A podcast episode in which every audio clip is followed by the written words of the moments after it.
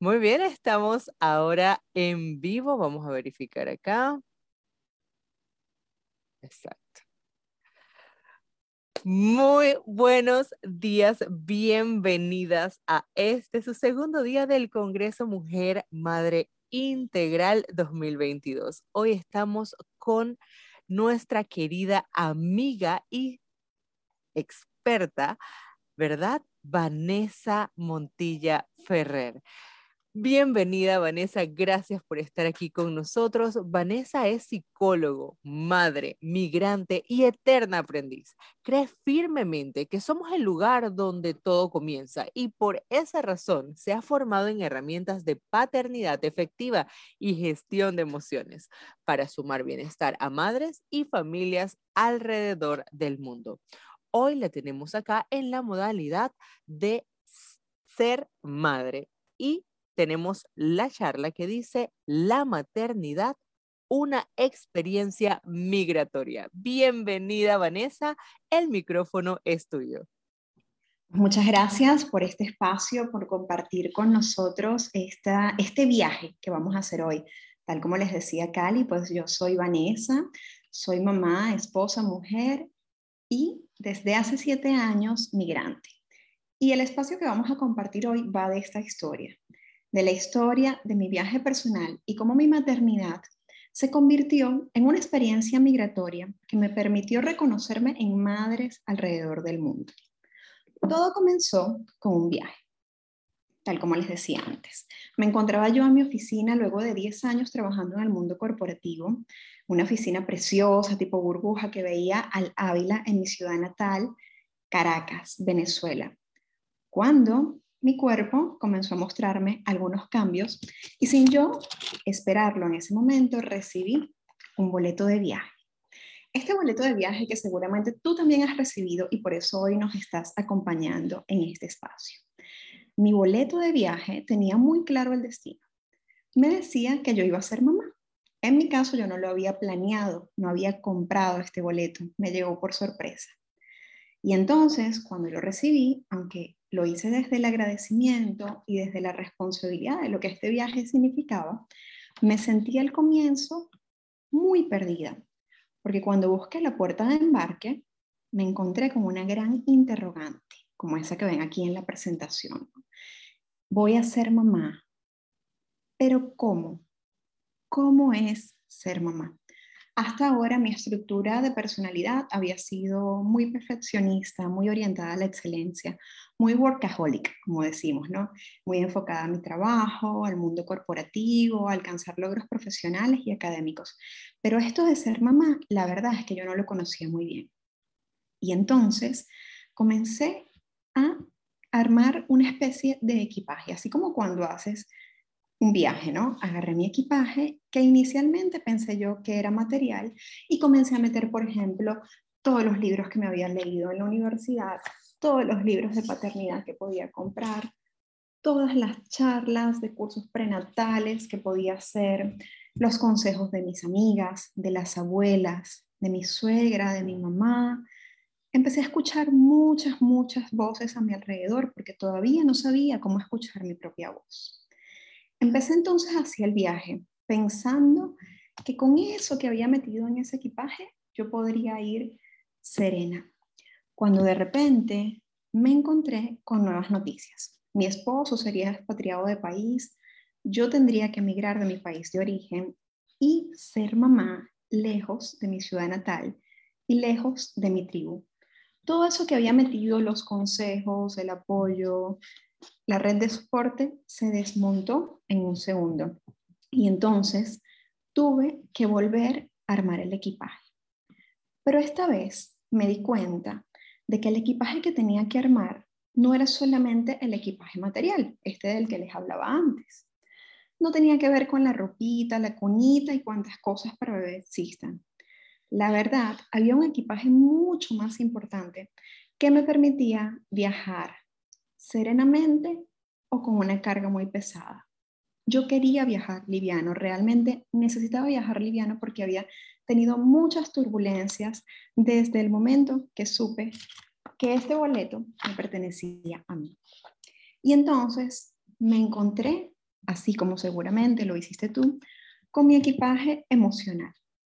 Comencé a abrirlo y me asusté muchísimo. Me di cuenta que dentro de él habían luces de cosas que yo sentía que podían ayudarme a ser buena madre, sombras de experiencias de mi propia infancia que me abrumaban y me hacían sentir insegura sobre si yo podría, este, a lo mejor, tener una crianza tan presente o tan bondadosa como la que en algunos momentos de mi vida tuve, sobre si yo tendría que ausentarme para trabajar o si tendría la oportunidad de hacerme presente para mi bebé. Y todas esas cosas empezaron a abrumarme. Junto a ellas también me encontré dentro de este equipaje con las expectativas de los demás, con lo que los demás esperaban de mí, con la definición de excelencia que otras personas habían construido sobre mí y que esperaban que yo aplicara a mi propia maternidad.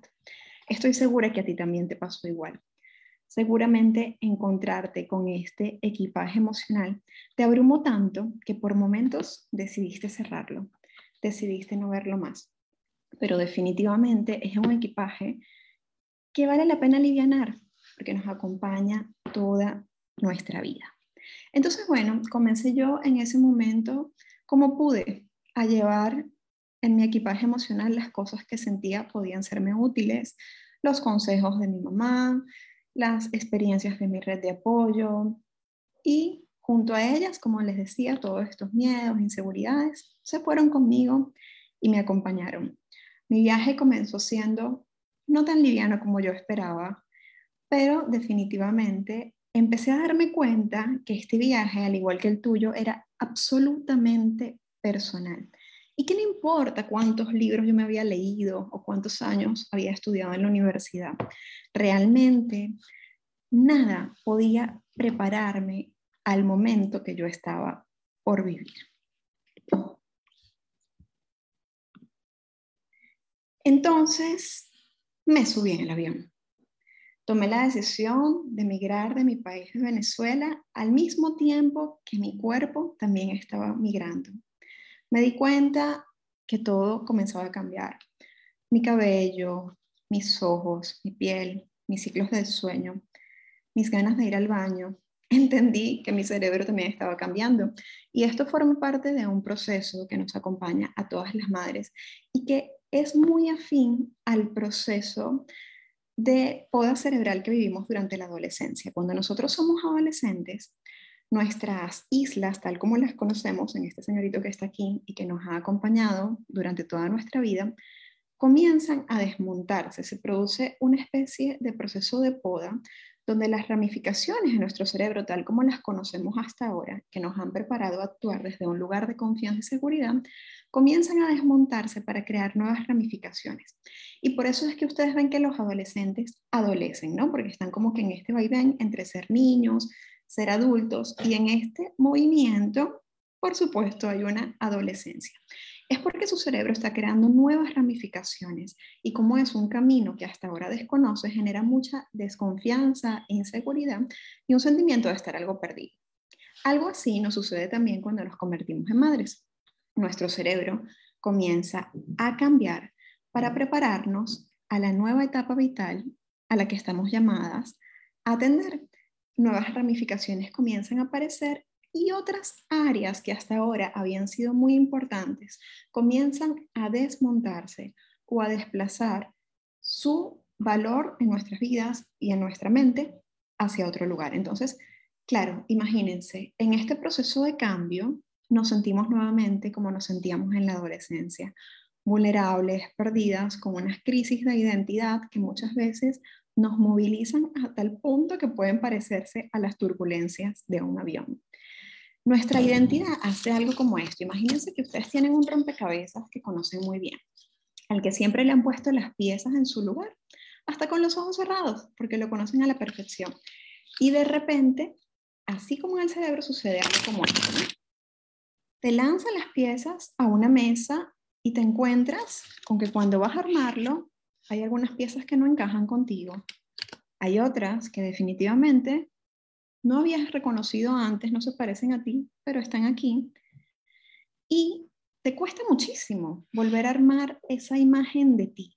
Y ese sentimiento de confusión, de pérdida, se traduce muchas veces en emociones que acompañan nuestro embarazo desde un lugar de mucha soledad, porque no siempre nos atrevemos a compartirlas, porque en el imaginario social la maternidad y la experiencia de estar embarazada se romantiza. Se espera que sea algo hermoso, una experiencia transformadora, donde las mujeres florecen, donde estamos conectadas a lo más bonito que la vida nos ha podido regalar. Y ciertamente hay mucho de eso, pero también hay mucho de desfragmentación de nuestra propia identidad. Entonces, en ese sentimiento de estar solo con nosotras, de estar con nuestras emociones y no siempre compartirlas, es muy importante que nosotras nos permitamos el tiempo de armar este nuevo rompecabezas. Un rompecabezas que se parece mucho a la imagen de la presentación que les comparto. Un rompecabezas cuya imagen no está clara para nosotros y vamos descubriendo en la medida que lo vamos armando. Pero definitivamente necesita tiempo, necesita compasión. ¿Y qué es la compasión? Es esa habilidad que todos tenemos, conscientes o no, de acompasarnos a nuestros propios ritmos. Y esos ritmos los marca el corazón. Y nuestro corazón es único, el ritmo de tu corazón es diferente al mío y solamente tú eres capaz de conocer ese ritmo. Por tanto, una de las primeras llamados que me hizo mi maternidad fue utilizar mi propia brújula, a entender que era una vivencia muy personal, al igual que la tuya, y que los ritmos de lo que otros esperaban de mí o de los consejos de otras madres no necesariamente se parecían a la experiencia que yo estaba viviendo. Allí confirmé entonces que el viaje de la maternidad no solamente es una experiencia migratoria, sino que también, como todas las experiencias migratorias, es absolutamente única y personal. Pues me tomé el tiempo de armar este rompecabezas, llegué al nuevo lugar a donde iba a radicarme y vi mi embarazo suceder eh, desde un lugar de mucha confusión, pero también de mucha conciencia de los cambios que estaban ocurriendo en mi cuerpo. Y así, al cabo de ocho meses en mi caso, y puede ser nueve meses en tu caso, llegó lo que tenía tanto tiempo esperando, que era pues mi bebé, ¿no? Y cuando nació esta bebé, que en mi caso fue una niña, me di cuenta de que ese día tan vulnerable, tan desnuda y tan ajena al mundo como ella, estaban haciendo una nueva versión de mí. Estaban haciendo una nueva yo. Que no había forma de que se preparara para ese momento que no había forma ni con todos los libros, ni con todo el equipaje, ni con todo el tiempo del mundo, porque definitivamente mi bebé era tan única y especial como lo había sido mi viaje. Entonces me di cuenta de que ya esa imagen de perfección que yo había construido, de cómo ser una buena madre, de cómo ser una madre perfecta, como decían los libros, se transformaba y migraba hacia un lugar más compasivo conmigo, que era la oportunidad de ser la madre que mi hija necesitaba. No de ser perfecta, sino de ser la madre que ella necesitaba. Y esa mamá solamente la conocíamos ella y yo. Por tanto, así como en tu caso, nadie, ningún consejo podría tener más fuerza que la fuerza de tu instinto y de tu corazón para guiar ese viaje, para guiar ese camino. Una de las primeras herramientas que te comparto durante esta experiencia migratoria es que el destino final realmente no existe. Es un proceso de transición y transformación que nos acompaña durante nuestra experiencia de la maternidad. Ni siquiera termina con el nacimiento de nuestros hijos. Es algo que nos acompaña toda la vida. Nosotras vamos construyendo un nido en el que estos hijos crecen, desde la conciencia de darles lo que necesitan y por eso se refugian allí. Y juntos, así como esta imagen que está aquí, vamos dando pasos y vamos descubriendo ese camino. ese camino tiene un nombre, que no es romántico. Es un nombre que se acuñó en el 2008 por parte de la psicóloga Aurelia Tam y se llama matresencia. La matresencia es un proceso que vivimos todas las madres y que explica cuál es la transformación de la identidad que cada una de nosotras en su individualidad vive. Y se ha descubierto que es un proceso que no solamente está acompañado por nuestros cambios hormonales, por nuestros cambios cerebrales, por nuestros cambios neuroquímicos, sino que también permanece a lo largo de toda la vida y nosotras podemos vivirlo en distintas etapas. Es decir, yo puedo, pude haber nacido mi maternidad al momento que nació mi hija, que fue el momento que yo tomé conciencia de, wow, soy mamá. Muchos de ustedes pudieron haber nacido a su maternidad durante sus meses de embarazo, incluso desde el momento que recibieron el boleto de viaje y otras pueden nacer a su maternidad en el momento que comienzan a dar sus primeros pasos. ¿Por qué te cuento esto? Porque no quiero que te juzgues. Quiero que te permitas la oportunidad de vivir tu maternidad conforme a tus propios ritmos. ¿Qué nos permite hacer esto? Dejar de compararnos, dejar de medirnos contra las imágenes de otras madres y comenzar a acompasarnos a seguir nuestra brújula interna, como le llamo yo, ¿no? Entonces, bueno, ya yo más consciente de mi matresencia, empecé a armar una imagen de mí desde un lugar más coherente con lo que yo sentía. Y algunas cosas que me ayudaron en este camino y que hoy quiero compartirte porque seguramente también te ayudarán en el tuyo fue, primero, darme el tiempo de vivir mi proceso conforme a que como yo sentía que quería vivirlo, acompasarme, maternarme, permitirme ser maternada por las mujeres de mi vida, que algunas estaban lejos, otras tuvieron la oportunidad de estar cerca por algunos periodos de mi maternidad.